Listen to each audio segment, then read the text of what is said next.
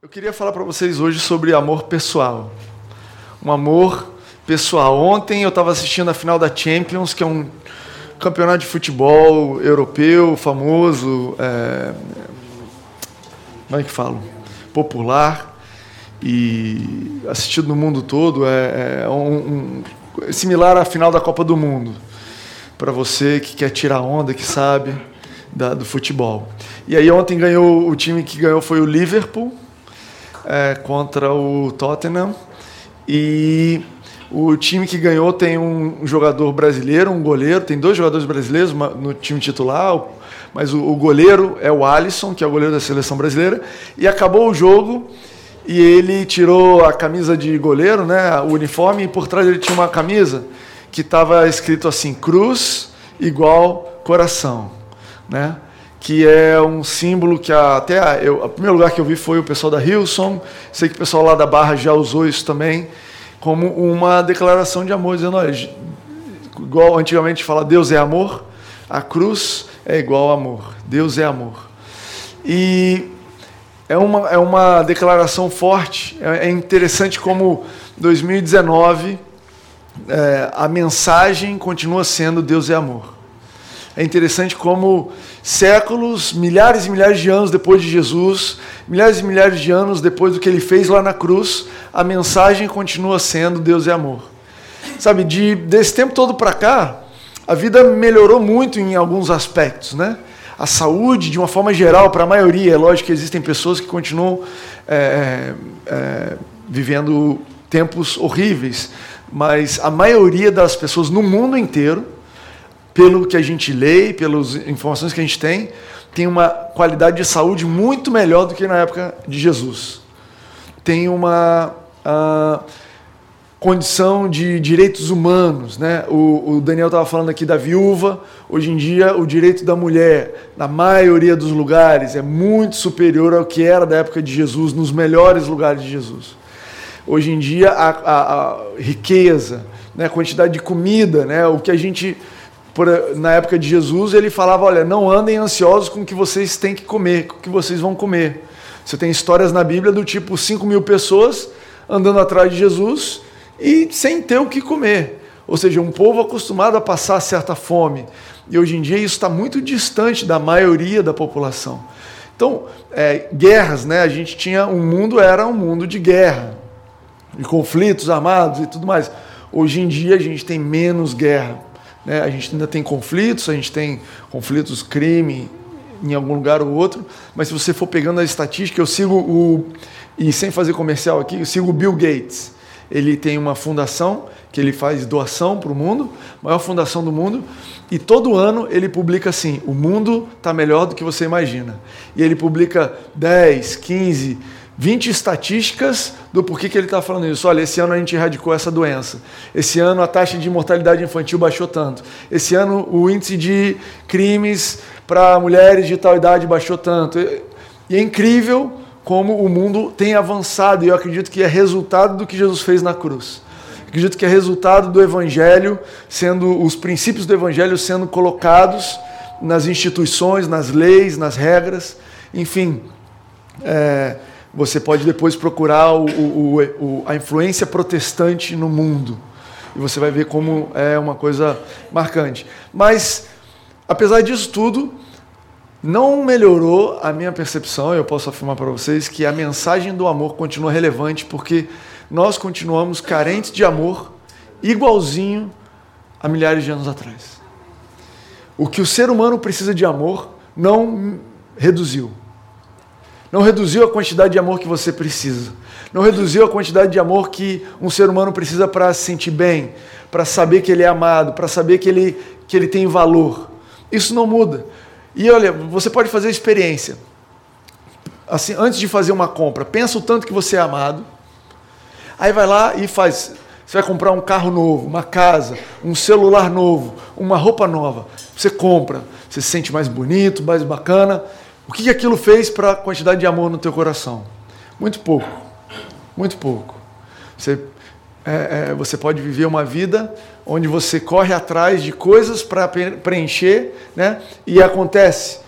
É, muitas vezes a gente ignora a nossa necessidade de ser amado é, por estar tá envolvido, atento a outras coisas, por estar tá distraído. O único jeito de você não prestar atenção e não perceber o amor que você precisa é se você estiver distraído.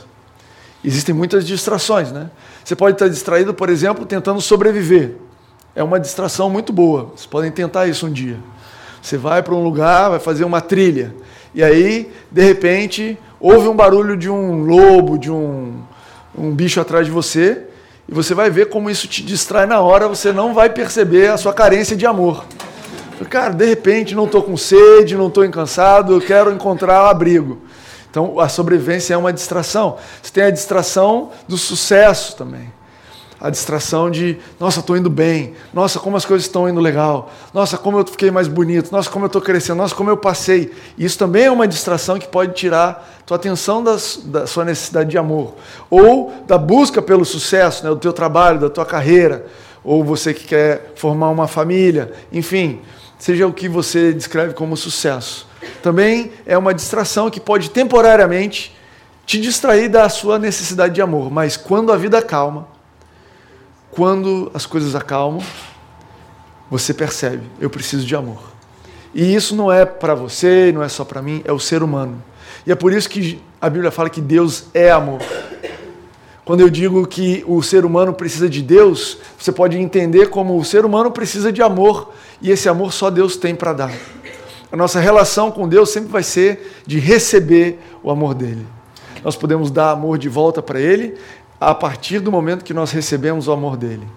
Mas nós recebemos e nós vamos continuar recebendo.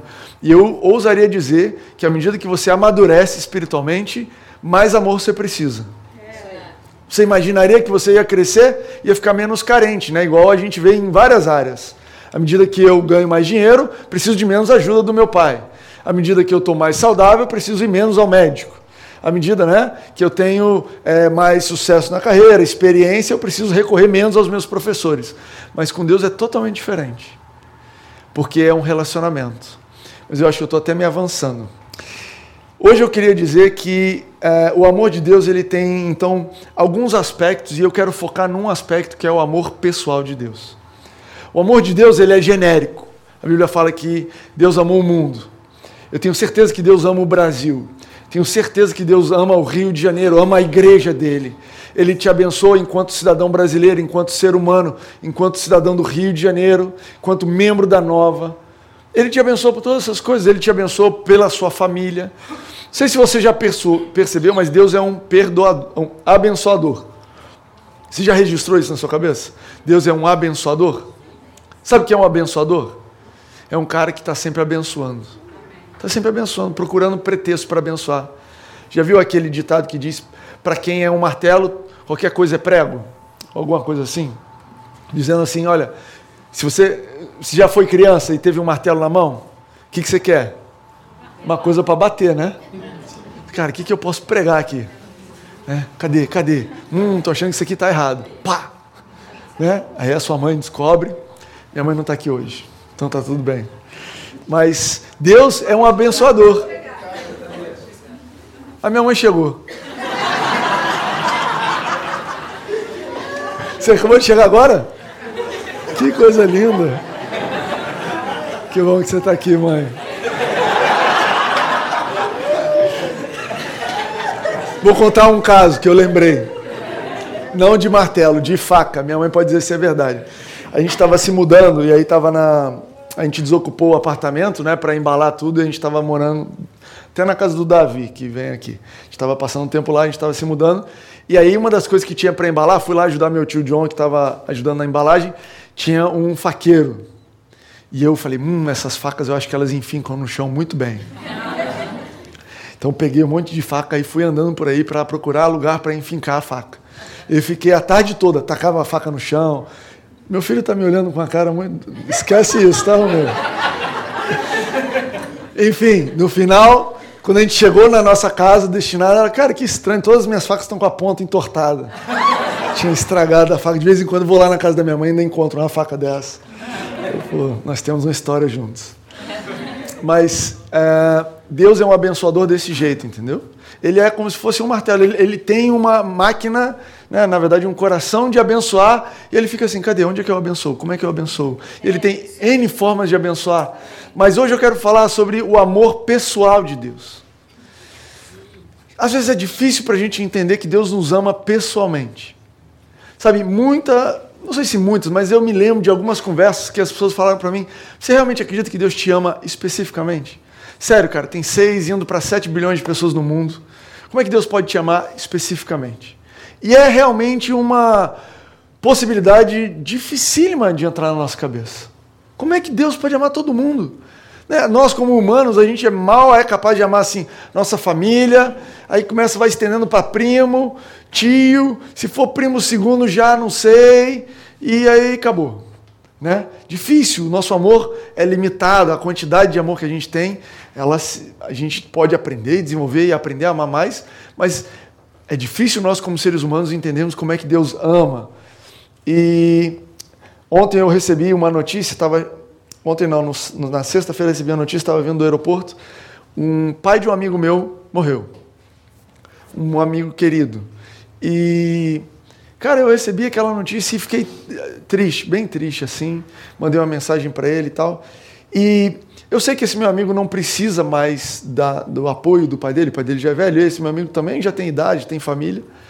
Eu sei que ele é, possivelmente tem outras figuras paternas na vida dele, ele não precisa no, no sentido que o pai dele vai, vai lhe faltar coisas físicas ou até é, instrução, porque o pai dele vai, se vai. Mas ele só tem um pai. Ele só tem um pai. O amor que a gente tem por um pai é para uma pessoa, é pessoal. Não adianta eu falar para ele, cara, mas tem um monte de pai no mundo. No dia dos pais, escolhe um outro e vai passar com ele. Cara, não adianta. O meu amor é por esse cara. É específico, é pessoal. E sabe, eu acredito que Deus tem esse tipo de amor por nós. Do tipo que não importa 6 bilhões de pessoas, todo mundo bem, você. Eu amo você. Eu conheço você. Eu sei cada detalhe de você. A Bíblia diz que Deus cuida de nós a um ponto que Ele é, sabe quantos fios de cabelo tem na nossa cabeça. E nenhum deles cai sem que Ele saiba. Que tipo de amor é esse, de cuidado, de personalização? A gente vive numa época, falando assim em termos de computador. Eu estava numa conferência, feira de negócios essa semana, e a pessoa que estava palestrando na empresa estava dizendo assim: nós tratamos cada pessoa individualmente. Nós temos algoritmos que a gente identifica o que é aquela pessoa e a gente quer dar um tratamento pessoal para a pessoa. Quantos clientes vocês têm? 9 milhões de clientes. Falei, não acredito que você consegue fazer pessoal para 9 milhões. Não, você trata bem aquelas das 9 milhões, as pessoas que te ligam para reclamar, você tenta fazer o melhor que você pode. Mas eu pensando comigo, né? não falei isso com a pessoa. Só Deus é capaz de tratar pessoalmente 9 milhões de pessoas. Só Deus é capaz. E eu pensava e penso muito sobre isso. Cara, como é que Deus é capaz de amar todo mundo? E eu descobri uma coisa. Descobri que eu sou capaz de amar meus três filhos pessoalmente, individualmente, de forma específica, do jeito que eles precisam. É incrível. Eles são diferentes, eles vieram do mesmo pai, mesma mãe, vivem na mesma casa, comem na maior parte a mesma comida, mas são diferentes. São absolutamente diferentes. E eu, como pai, consigo amar cada um individualmente, de tal forma que se você vier aqui e falar, vou levar um filho teu, eu não vou pensar, ah, mas eu tenho mais dois, então pode levar. Não é capaz de eu passar o resto da minha vida sentindo falta daquele meu um filho, ainda que eu tivesse dez. Mas eu não seria capaz de criar os meus filhos tão diferentes como eles são.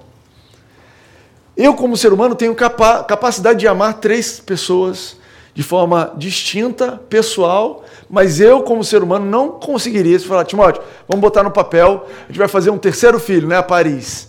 Fazer um terceiro filho. Como é que ela pode ser diferente dos outros? Beleza, ela pode ser mulher, já é uma coisa diferente. Mas ela pode ser assim e tal. Eu não conseguiria, te garanto, fazer ela tão única como ela é. Cada um dos meus filhos ele é, são absolutamente únicos. E é lógico, eu também sou único, a minha esposa, e cada um de vocês é absolutamente único. Então eu falei, cara, isso Deus me falou e eu estava, isso há um tempo pensando, Deus, eu cheguei à conclusão, olha, eu consigo acreditar e a gente tem prova científica de que Deus fez cada uma das 6 bilhões de pessoas diferente. A gente não trata a população dizendo assim, todo mundo que é igual X, vem aqui. Não. A gente evoluiu, a ciência hoje consegue comprovar o que a Bíblia sempre diz que cada pessoa é diferente. Você tem uma impressão digital diferente, você tem a íris diferente, você tem, é, hoje em dia, o computador é capaz, eles descobriram, né, é, que mais único ainda do que a sua impressão digital são a, os diâmetros e, e, as distâncias do seu rosto. Então, aquele, aquela tecnologia de reconhecimento facial, ela mede de uma orelha à boca, da boca ao nariz, de um olho para o outro. E ele mede N medidas ali e fala: é o Timóteo. Computadoramente, cientificamente comprovado, o que Deus sempre falou: você é único para mim. Único. Você pode pegar um caminhão de japonês. Deus vai saber cada um como é que é. Tem nenhum japonês aqui, tem um chinês aqui. Caminhão de chinês eu não sei, vou verificar. Entende isso? Agora, se eu consigo, eu consigo acreditar que as 6 bilhões de pessoas são absolutamente diferentes, que existe um ser criativo capaz de fazer 6 bilhões de combinações, fora os que não estão vivos, né? 7 bilhões de pessoas absolutamente únicas. Será que ele não é capaz de amar cada uma dessas 6 bilhões de pessoas de uma forma absolutamente pessoal? Seria, é, olha, eu que não sou capaz de criar, sou capaz de amar, será que Deus que é capaz de criar não seria capaz de amar? E para mim isso aponta para o amor pessoal, único, intransferível que Deus tem por você. Amém? E eu quero ler uh, um, um trecho da Bíblia, um capítulo, Lucas 15, que aborda esse assunto. Eu quero ler na Bíblia a mensagem. Tá? Eu até trouxe aqui. Vou ler aqui com vocês para acompanhar juntos. Um grupo de pessoas. Então a mensagem é uma Bíblia que ela não é traduzida, não é palavra por palavra. É um cara, é, é o autor da Bíblia, a mensagem, ele é um doutor em linguística, era, né, porque ele faleceu, doutor em linguística, especialista em hebraico e grego. Ele pegou a mensagem e a ideia dele era trazer a ideia, o conceito do que estava querendo ser passado, muito mais do que palavra por palavra, ok? Então é diferente de outras, isso não é uma tradução, é uma versão da Bíblia, mas em 99% dos casos, quando eu leio o original, eu vou procurar o que queria dizer, e eu busco, e eu vou entender, pum, volto na mensagem e falo, caramba, é exatamente o que ele traduziu. Por isso eu recomendo essa Bíblia, porque ela tem uma facilidade de passar o conceito. Tem, hoje em dia, a gente tem estudos de teólogos que pegaram a versão, a mensagem, para ver se tinha alguma contradição, e ela foi aprovada. Né? Eu não sei qual é o método, mas enfim a gente está falando da mensagem, uma, uma, versão que geralmente eu não trago aqui. Diz assim: um grupo de pessoas de reputação duvidosa estava ouvindo Jesus com atenção. Muito bom esse começo de, de, de, de capítulo, né? Um grupo de pessoas de reputação duvidosa estavam no culto da nova igreja de Ipanema, domingo de manhã. Pode ser eu, pode ser você. Os fariseus e líderes religiosos, incomodados com a reputação duvidosa desse pessoal, começaram a reclamar. Ele recebe pecadores e também senta-se à mesa com eles, como se fossem velhos amigos. Nisso, Jesus contou a seguinte história. E aí ele vai contar três histórias, a gente vai ver só a primeira. Imagine que um de vocês tenha 100 ovelhas e perca uma delas. Será que não vai deixar as 99 no passo para ir atrás da que se perdeu? E quando a encontrar, ficará feliz da vida e a levará nos ombros de volta para casa? vai até chamar os amigos e vizinhos e dizer: Vamos comemorar, encontrei a ovelha que eu havia perdido. Acreditem, há mais alegria no céu pela vida resgatada de um pecador que 99 pessoas que acham que não precisam ser salvas ou não precisam de salvação. Então, essa é uma parábola que. Ah, ele depois ele prossegue para falar de uma moeda, não a história de uma moeda, mesma, mesma dinâmica. Olha, uma pessoa tinha tantas moedas, perdeu uma moeda em casa, passou horas procurando. Pegou a lanterna, foi procurar, foi tentar achar. Quando encontrou a moeda, se alegrou, foi comemorar. E também a, aí a parábola mais conhecida do filho pródigo, né? Um filho que se perdeu, o pai esperando, um dia voltou, foi encontrado e eles comemoraram. São as três, três histórias para responder sobre é, a esses fariseus. E a resposta dele, aliás, e essas passagens, todas elas lidam com esse conceito do amor coletivo e individual. Existia um cuidado do pastor pelas cem ovelhas, mas existia um cuidado do pastor pela uma ovelha. Não é um ou outro. Existia um valor que a viúva, a pessoa dava para todas as moedas, mas existia um cuidado para uma moeda. Existia um amor do pai por todos os filhos dele, mas existia amor do pai por aquele filho que estava perdido.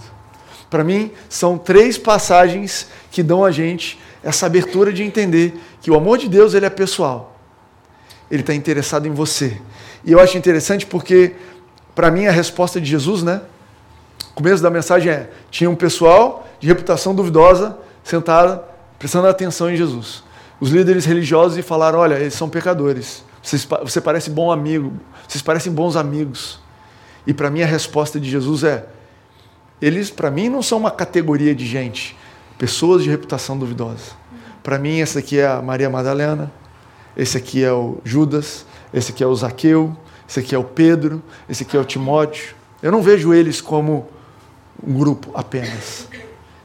Meu, minha relação com eles é de uma ovelha, é de uma moeda, é de um filho. A minha relação, você pode olhar e ver pecadores, né?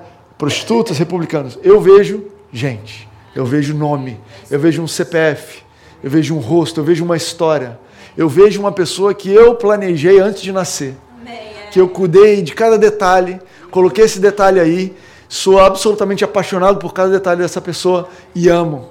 Então não me venha falar sobre meus amigos serem de reputação duvidosa porque você não sabe nada sobre amigo. Interessante, né? Interessante Jesus responder os líderes religiosos dessa forma e como isso aquece o meu coração, sabe? Como é muito bom, eu sei que vocês talvez olham para mim como pastor e a Reni olha para mim como marido e o Romeu para mim como pai e outras pessoas como colega de trabalho, mas eu sei que a pessoa mais importante do universo não olha para mim com nenhuma dessas plaquinhas.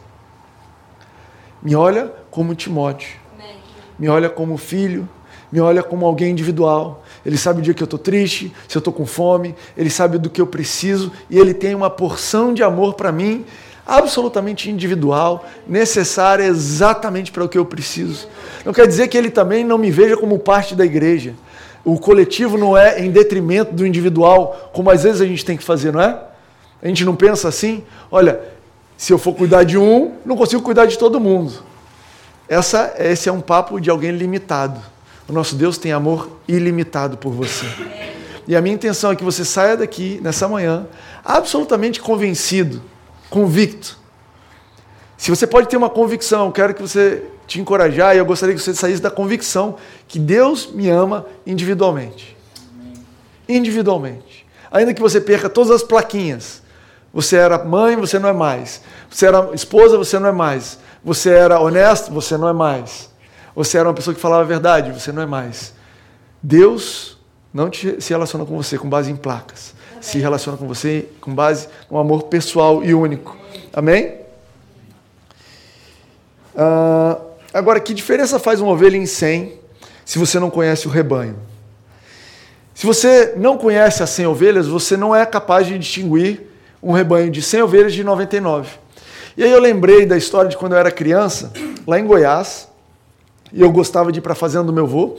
E eu lembro de algumas vezes, não uma, algumas vezes ir com meu avô, com a minha avó, procurar uma certa vaca ou um certo cavalo.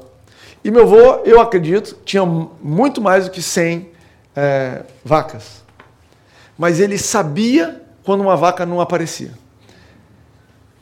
De repente eu ouvi meu avô falando, cara, cadê aquela? Ele tinha nome. Você acredita que as vacas tinham nome? Não sei se hoje em dia elas têm nome, mas na fazenda do meu avô, as vacas tinham nome. É lindo. Sabe, sabe que tipo de coisa a gente dá nome? Coisa que a gente tem relacionamento. Não é verdade? Você tem um monte de passarinho que vai na sua varanda. Quando você compra um cachorro, que você fala qual é o nome dele. Os passarinhos você não chama pelo nome. Talvez você chame, tem um papagaio pode chamar. Mas, pum, Eu, tava, eu lembro de estar com meu avô e ele falar, ué, tal, a gente precisa ir atrás saber o que aconteceu. E aí, às vezes ia descobrir que teve filhote, às vezes ia descobrir que estava doente, cansado, às vezes ia descobrir que foi pego por um animal selvagem, caçado, às vezes fugiu, estava na casa, no, no, na fazenda do vizinho. Mas o meu avô sabia quando um, uma vaca não vinha, não não estava mais presente, por quê? Porque todo dia de manhã ele acordava e levava essas vacas para o curral. Não sei se você sabe a dinâmica de uma fazenda. De manhã, é, de noite, separa o bezerro da, da mãe para que ela acumule leite. Aí de manhã você leva a vaca para o curral, e aí você tira o leite, devolve o, o bezerro para a mãe, e aí você aproveita e observa se tem alguma doença, se está tudo bem, se está fraca, você dá um sal mais forte, enfim, tem um cuidado. Todos os dias de manhã, meu avô tinha relacionamento e via e contava. No final do dia, verificava de novo se estava tudo bem, fazia a separação, botava os bezerros dentro do curral, que também é mais seguro. Enfim, existia um cuidado dia após dia. E é esse tipo de relacionamento que te faz perceber o amor pessoal de Deus por você. A verdade é que Deus, ele já está num relacionamento com você, desde sempre mas talvez você não está no relacionamento com Ele.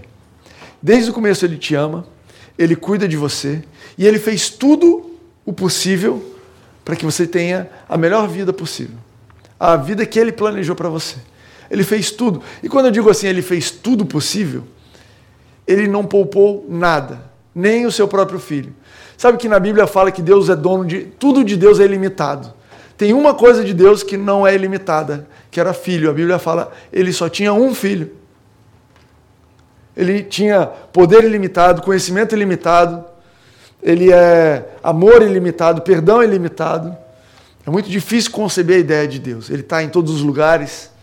Mas Deus tinha um filho. Então, quando eu te digo assim, ele está num relacionamento pessoal com você, ele não poupou nada. Ele não poupou nem aquilo que era limitado. Seria mais fácil Deus falar: olha, eu vou dar conhecimento, vou dar riqueza, vou dar tudo que eu tenho ilimitado, vou dar. Mas, por filho, eu só tenho um. Isso aqui não vale, não, não vale. Deus, tem um, um pregador, nem estou lembrando quem é, que fala assim: que Deus, ah, é o Andrew Womack, que Deus faliu para te comprar. Ele faliu, ele foi à falência. Ele deu tudo. Se precisasse pagar de novo, ele não tinha. Entendeu? Ele não tinha outro filho para te pagar e te comprar de novo. Ele deu tudo. Falou, cara, faz a conta aí. Quanto é que vale essa empresa? Bota os carros, bota é, as casas, a fazenda, bota tudo, bota roupa, bota esse relógio aqui também, bota tudo, tênis. O que, que dá para juntar isso tudo aí? Me dá um número. Pum. Vou lá comprar o Timóteo. É esse nível de tudo que eu estou dizendo. Ele fez tudo por você. E a Bíblia diz isso. Olha o que a Bíblia diz. João 3, 16, 17 são versos famosos, trouxe na mensagem de novo para você. Está escrito assim: Deus amou tanto o mundo que deu seu filho, seu único filho, pela seguinte razão: para que ninguém precise ser condenado, para que todos, crendo nele, possam ter a vida plena e eterna. E olha que lindo, Deus não se deu ao trabalho de enviar seu filho apenas para poder apontar um dedo acusador e dizer à humanidade como ela é má. Ele veio para ajudar para pôr o mundo nos eixos outra vez. Agora, por que, que Deus fez tantos, tantos, tantos, tantos, ainda que não encontre resposta do nosso lado? Porque Deus é um Deus doador. Porque o amor dá. Quando Ele ama, amou tanto que deu. Ele amou tanto que deu. E Ele queria ajudar. Ele não queria te deixar no jeito que você estava. Ele queria te ajudar e o jeito de nós sermos ajudados nessa vida é através de um relacionamento. Você já percebeu que já teve algum amigo, alguém que mudou radicalmente depois que entrou num relacionamento? Não precisa levantar a mão. Pode ser que a pessoa esteja aqui. Já já conheceu alguém?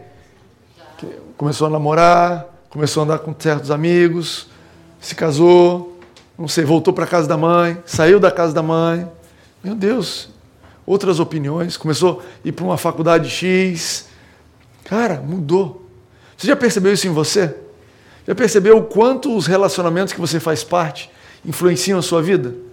Como você olhava aquilo e falava, ah, legal. Aí o seu amigo fala, nossa, que coisa mais caída.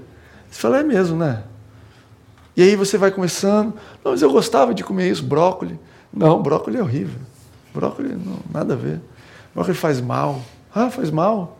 Pô, eu comia feliz da vida. Não, não come isso não, isso daí vai te levar para a cama. E aí você, aos pouquinhos, vai sendo alterado, não de dentro para fora, né?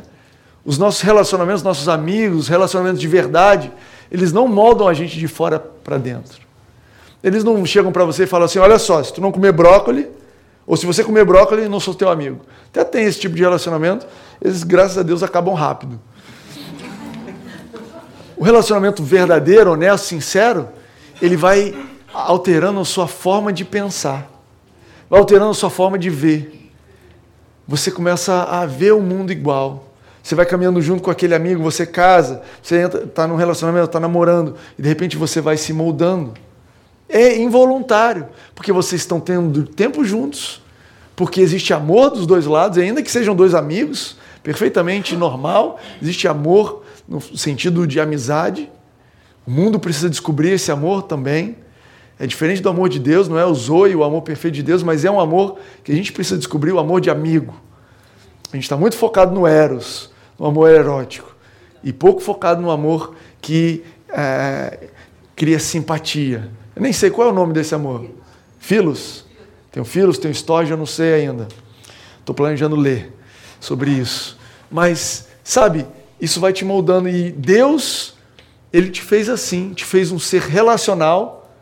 Por quê? Para te ajudar. Né? Ele veio para ajudar, não para pôr o mundo no eixo outra vez. Ele veio para ter um relacionamento com você, para que você seja transformado por um relacionamento. Amém? Amém? Você acredita nisso? Amém. Eu trouxe uma outra passagem bíblica que fala um pouquinho disso. Fala desse relacionamento. 2 Coríntios 3, 13 a 18, aí eu voltei para a NVI. Diz assim: não somos como Moisés. Então ele vai falar sobre o que Jesus fez para transformar nosso relacionamento com Deus de tal forma a gente não ter mais nenhuma barreira que nos impeça de ter relacionamento com Deus. E diz assim: não somos como Moisés, que colocava um véu sobre a face para que os israelitas não contemplassem o resplendor que se desvanecia. Palavras difíceis, né, gente? Contemplasse o resplendor que se desvanecia.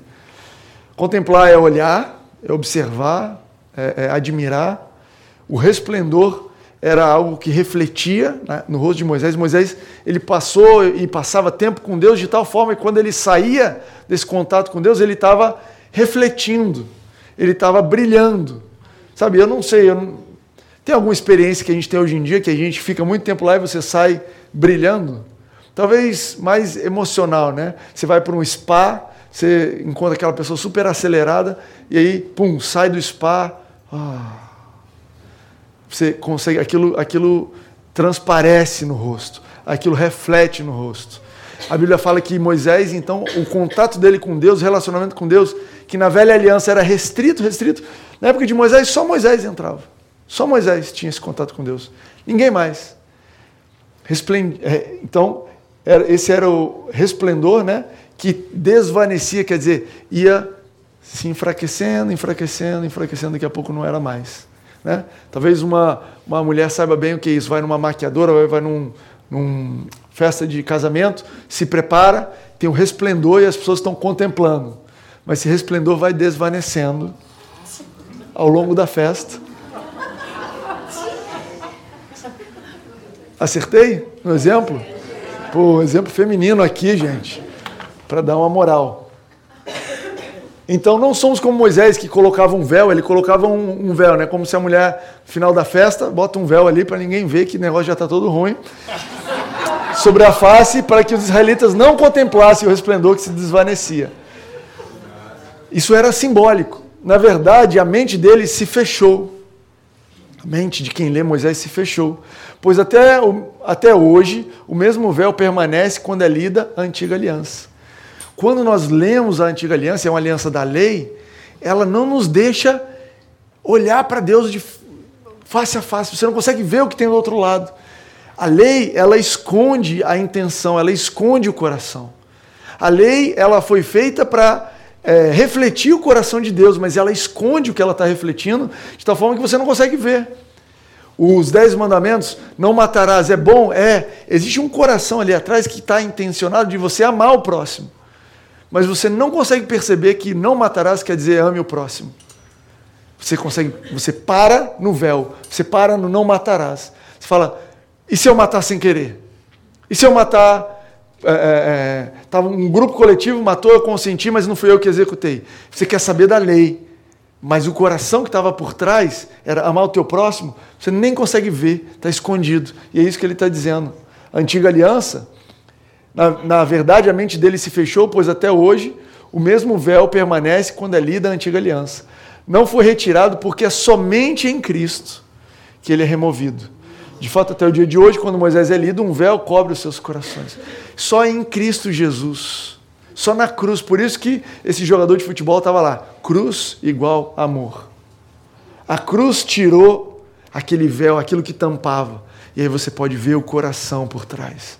Então ele diz: até hoje, até o dia de hoje, quando Moisés é lido, um véu cobre os seus corações. Eu acredito que os seus corações que ele está dizendo é o coração de quem lê e o coração de Deus. Eu acho que o seu coração fica coberto, o coração de Deus fica coberto. Ficava antes de Cristo. Mas, quando alguém se converte ao Senhor, o véu é retirado. Aleluia. Ora, o Senhor é, é o Espírito, e onde está o Espírito do Senhor, ali é a liberdade. Quando ele começa a falar de relacionamento, ele começa a falar de liberdade.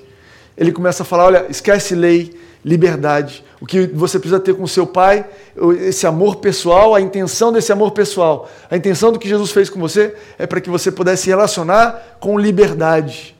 Quando você lembra de Deus, você precisa lembrar de liberdade em primeiro lugar, Amém. não de regras. Não do que eu tenho que fazer, não se eu dei o dízimo, se eu não dei o dízimo, eu vou no culto, se eu não vou no culto, eu sou voluntário, eu sou cristão, sou da nova igreja. Esquece, isso é menos importante. Eu tenho um relacionamento pessoal com meu pai, eu tenho o amor dele em mim e eu tenho liberdade com ele, porque agora eu olho com ele, olho a ele face a face. Eu sou livre. Eu sou livre para errar e ser perdoado. Eu sou livre para acertar. Eu sou livre. Eu não estou preso mais. E todos nós que com a face descoberta contemplamos a glória de Deus, segundo a sua imagem, estamos sendo transformados com a glória cada vez maior a qual vem do Senhor e é o Espírito de Deus. Eu estou terminando e eu quero terminar com isso. A velha aliança ela escondia o coração de Deus através das leis. Mas em Jesus o amor do Pai vem a nós expresso em graça. A graça de Deus, ela se expressa para te dar liberdade, para que você tenha relacionamento. Já percebeu que não existe relacionamento sem graça? No sentido de favor e merecido? Que se você for tentar ter um relacionamento com base numa caderneta, não tem relacionamento que se você quiser manter o seu casamento, o seu namoro, a sua amizade, você vai ter que jogar a caneta fora, a caderneta fora. Que você vai ter que agir graciosamente. Vai ter que haver graça. Até com um amigo. Não, você me pagou ontem, agora eu pago. Não, dois reais, não ia. Esse amigo está sempre querendo meu dinheiro. Cara, não dá para ter amigo assim. Cara, eu te pago. Você está precisando de dinheiro? Vamos lá, paga o teu Uber. O que você está precisando? Cara, eu vou lá, te levo. Por quê?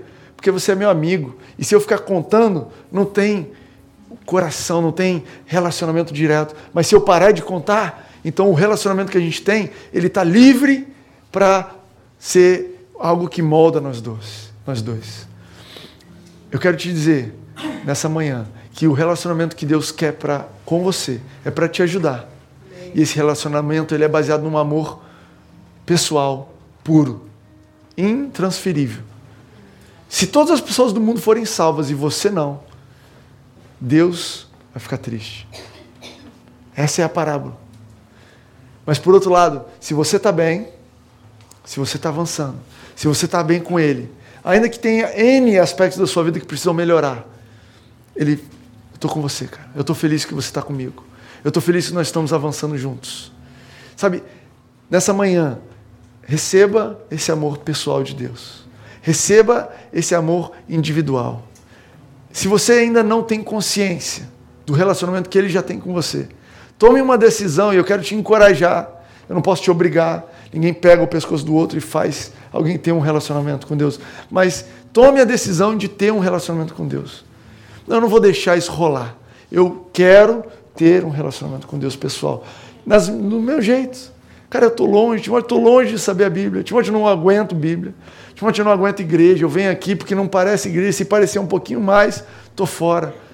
Ok, não deixe isso impedir o teu relacionamento com Deus. Tome a decisão de avançar. Ele te ama de forma pessoal. Através desse relacionamento pessoal, ele vai soprar vida, ele vai soprar vida para você. Eu quero te dizer nessa manhã que o caminho de vida para as nossas vidas, o tubo de acesso, o canal de acesso de vida é relacionamento. Quando você está se sentindo triste, quando você está se sentindo sem esperança, quando você está se sentindo N sentimentos, som do seu coração e vê se o que você precisa não é um sopro de vida, que só vem de um relacionamento. Relacionamento é a forma como Deus sopra a vida através nas nossas vidas. Amém? Quero te pedir para ficar de pé, convidar a ficar de pé.